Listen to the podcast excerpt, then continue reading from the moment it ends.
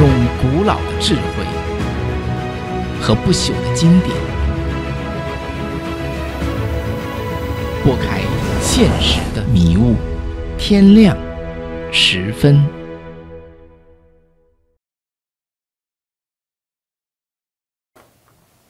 观众朋友，大家好，欢迎来到天亮十分之识海扬帆，我是张天亮。今天呢，我们会来讲《简明中国通史十分钟》的第三集，就是西周。啊，前面呢，我们提到了就是这个商朝啊，它最后的灭亡啊。这个商朝呢，最后一个国君叫做纣啊，也称之为帝辛。呃，这个纣王的话呢，他其实是一个很有才的人啊，他这个武功非常的高啊，可以徒手跟猛兽格斗。他的这个文采的话呢，也非常好啊，就是他非常善于这个为自己辩解啊，所以呢，就是他当时想做的事情，别人想劝谏他，你都说不过他啊。但这个纣王的话，当然他这个这个耽于耽于享乐了，所以说是他造成这个国家的政权日益的败坏啊。关于纣王有很多他的做的坏事儿啊，这个在《封神演义》中大家可能都看到了，大部分啊就是什么酒池肉林呐啊，像什么炮烙柴盆呐，像类似于这样的事情，都是呃在这个《史记》中也有相关的记载啊，包括宠爱妲己呀啊，包括营造露台呀等等。那么后来呢，这个纣王呢就被这个周周族人给推翻了啊。这个周族人的话呢，就是他是在就是生活在呃陕西省一带啊。这个最开始呢，这个呃有一个叫做古公胆府的人啊，这个人是周文王的祖父啊。他呢率领周族人迁到了岐山啊。岐山的话就是现在陕西的西安附近，在这个地方呢就驻扎下来。然后古公胆府呢有一个儿子叫做季历啊，季历的儿子叫做姬昌，姬昌呢就是周文王。经过这个几代的经营，这个周族呢是越来越强大。到了这个姬昌在位的时候呢，这个周已经开始把他的这个领土呢向东方扩张啊。我们知道这个陕西啊，一过了黄河就是山西，是吧？然后南面的话呢，再往南走就到了河南。所以当时周族的这种扩张呢，得到了这个受到了这个呃商朝的这种抵制。那么当时这个周族呢，相当于是商的一个方国啊，就是等于是跟商保持着一种朝贡关系啊，是一种相对于来说是比较友好和朝贡的关系。这样的话呢，这个纣王呢就把文王招到了他的都城，然后呢把他囚禁在都城的郊区，这个地方叫做有里啊。有里这个地方呢，就是现在河南的汤阴县啊。呃，文王在这个地方被囚禁了三年，他呢就嗯推演了《周易》啊，就是等于是在监狱里边推演了一个《周易》。后来呢，他被纣王释放回去啊，他就回国了啊。回国之后，他找到了姜子牙啊，然后呢，这个周族人就越来越兴旺。后来等到这个周文王驾崩之后，周武王即位啊，他找了一个时机啊，就当时这个商朝呢在东征东夷，等于是大部分的这个军队呢都跑到东方，在淮河一带打仗啊，所以这个呃周武王的话就乘虚而入了啊，这样的话他就在这个商郊牧野啊一场大战啊，然后就是当时七十万奴隶倒戈啊，所以造成这个商朝的灭亡。这个商纣王呢穿上他的宝玉衣，然后呢这个自焚而死。这样的话呢，这个商朝呢就灭亡了。呃，这里边我要说一点啊，就是很多人都觉得周代呢是我们汉人建立的一个，就是历史上存在最长的啊，时间最长的一个王朝啊。这个周王朝的话有八百年嘛。呃，实际上的话呢，就是我想讲的是，这个中华民族啊，它其实是一个文化的概念啊，它并不是一个血缘的概念。周族人呢，他们跟这个戎狄是住在一起的啊，他们互相之间是通婚的啊，包括周武王的王后。叫做太姜，太姜这个人其实是羌人啊，就古时候这个姜啊，这个上面是这个羊，下边一个女啊，这个姜和羌人的羌是同源的，是同一个字。实际上就是说，我们这个周代的话呢，它是有羌人的血统。但是呢，我要讲就中国文化，它是一个文化的概念，就是中华民族的话，它也是文化的概念，中国也是一个文化的概念。也就是说，如果你能够认同中华的文化啊，哪怕你在血缘上是少数民族啊，哪怕你是这个什么羌人呐。这个或者是什么鲜卑人呐、契丹人呐、女真人呐，啊，不管你的血缘是属于哪一个民族，只要你认同中华文化，那么你就是华人啊，你就是中国人。那么如果哪怕你是汉人的血统，但是呢，你在呃破坏中国的文化啊，你在认马克思、恩格斯、列宁、斯大林做你的祖宗啊，然后毁灭中国的文化，那么哪怕你在血统上是汉人，实际上在文化上你并不是汉人啊，你也不是中国人。所以这就是我想特别强调的一点啊。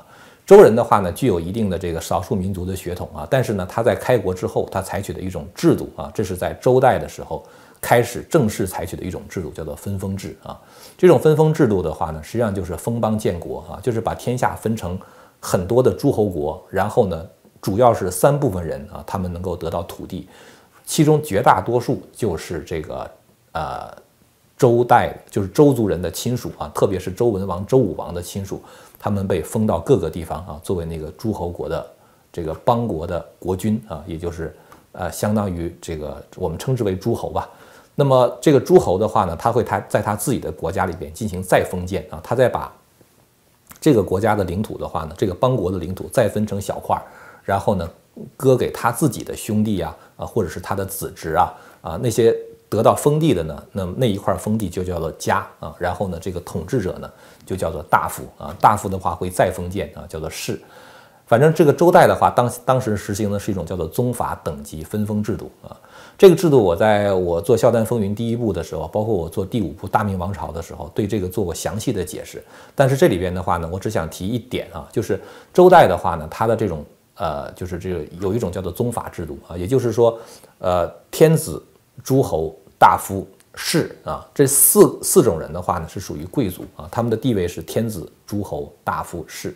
那么每一族的，就是每一个阶层呢，这个。这个人呢，他的嫡长子啊，也就是他正妻的长子，还会继承他的爵位啊，继承他的领土。但是呢，他其他别的儿子啊和庶子的话呢，就会降一级。举个例子说，天子的嫡长子呢还做天子，那么他其他别的儿子的话呢，那就叫就做诸侯啊。诸侯的嫡长子还做诸侯，其他别的儿子就做大夫。我不知道你是观众朋友们是不是发现一个问题？什么问题呢？就是你会发现，这相当于。周天子和诸侯之间啊，都是父亲或者是大哥跟儿子或者是兄弟之间的关系，就是天子跟诸侯是一家人，诸侯和大夫之间同样他也是一家人啊，大夫和士之间也是一家人，这就是宗法等级分封制带来的这样的一个结果。所以等于是全国是一个大家庭，周天子的话呢就是大家长啊，那么这个家庭靠什么维系呢？所以你会发现周代呢它是靠礼和乐来治国的。所以礼的话呢，就是每次到了这个过年的时候，大家一块儿到这个都城去，然后呢，在周天子的率领之下，一起去祭祀祖先啊。那么这个呢，就就用用礼啊，这叫礼。然后呢，在祭祀祖先的过程中，联络了家庭的感情。在祭祀结束之后的话呢，他会有宴会啊，宴会的话，大家一起这个听听音乐呀，呃，看一看乐舞啊。在这个过程中的话呢，那么也是联络感情，所以周代这个礼乐治国呢，它跟国家的组织形式是有关系的啊。所以说很多人讲说中国人重人情啊，其实因为当时周在这个周的时候，他本来天子跟诸侯就是一家啊，诸侯跟大夫就是一家啊，大夫跟士就是一家啊，所以这是他的这种组织形式决定的。呃，那么后来等到这个武王伐纣成功之后不久啊，周武王就驾崩了啊。驾崩之后呢，他的儿子成王即位。成王当时年纪很小了，所以呢是周公辅政。周公呢是武王的弟弟啊。周公辅政的时候呢，发生了这个管叔和蔡叔，包括殷的移民的叛乱啊。所以后来周公东征平息叛乱啊。这个在周朝初年的这个成王和康王期间的话呢，这个呃有一个非常繁荣的时期啊。这个时期的话也称为成康之治。后来经过几代传啊，因为我们讲简史，我们不能讲得太细啊。传到周厉王的时候，周厉王这个人好货啊，就特别喜欢贪财，然后呢，他的国政就比较败坏。这时候很多人呢对这个周厉王就不满啊，不满之后呢，后来发生了国人的暴动。当时这个周厉王啊，为了阻止别人对他不满啊，就是说凡是有诽谤我的啊，有说我坏话的人，一旦被发现就要杀掉。这样的话，大家就不敢说话了嘛。不敢说话之后，周厉王说：“你看，没有人说我坏话了吧？”然后当时这个别人就跟他讲说，防民之口甚于防川呐啊，你堵老百姓的嘴啊，有怨气不让他讲的话，就跟堵塞洪水一样，早晚这个洪水会漫过这个大堤啊，造成溃坝的。周厉王不信呢，所以最后。在这个公元前八百四十一年的时候，发生了国人暴动啊。所谓国人的话，就是当时住在城里边的人，叫做国人啊；住在城外的话，叫做野人。就当时住在周都城里边的人呢，他们是有这种政治参与的权利的，他们就发生了暴动啊，然后把这个周厉王就给赶走了啊。赶走之后的话呢，立了周厉王的儿子周宣王。周宣王在位的时间比较长啊，后来和这个犬戎作战打败了啊，打败之后呢，这个宣王死了以后，那么他。再继位的儿子就是周幽王啊，也就是西周的最后一个国君。周幽王的话呢，有一个非常有名的故事，叫做烽火戏诸侯啊。这个故事也是详详细细的，在我《笑谈风云》的最后一集里边提到啊，就第一部的最后一集里边提到这故事。简单的说，就是周幽王他喜欢一个叫做宝四的美女，但这美女呢，她不喜欢笑啊。周幽王为了讨她的欢心啊，就在这个骊山呢，呃，烽火台上点烽火啊，然后呢，把诸侯都招来啊。点烽火的意思就是说有这个外族入侵了啊，这样的话呢，诸侯要过来擒王。实际上什么都没有，他们只是在那儿这个举行宴会而已。然后呢，这个诸侯的人好不容易跑过来了，军队跑过来了啊。然后这个幽王又说：“没事儿，你们都回去吧。”啊，这样的话，这些人就回去了啊。就是等于是宝四看到这些人跑来跑去，忙来忙去，但是什么事儿都没有，被骗了嘛，他就嗯大笑啊。他一笑呢，这个周幽王觉得美人一笑真美啊，于是的话就不停的点烽火。最后诸侯知道周幽王在耍弄他们，就不来了啊。不来了之后呢，结果犬戎真正入侵的时候。这个就没有人来救周幽王，这样的话呢，周幽王就被杀了。周幽王被杀，不光他被杀，他的这个整个的这个都城呢也被焚毁啊。所以说呢，这个等到呃犬戎撤了以后，这个他的儿子即位啊，他的儿子就是周平王。平王觉得这个地方已经就是都城已经不能再用了，于是呢东迁到了洛阳。这样的话呢，在公元前七百七十年的时候，东周呢正式开始，西周呢就结束了啊。关于这个西周，其实还是有很多细节，我没有办法一一去讲的啊。就大概大家能够知道，它是这个呃由文王、武王啊建立的这么一个国家啊，它是以礼乐治国，然后实行的是宗法等级分封制度，然后呢，在这个呃最后末期的时候，因为烽火戏诸侯而结束啊就可以了。那么今天的节目呢就到这里，如果您要是对我们这个节目感兴趣的话，欢迎您订阅和传播这个频道。我们下次节目再见。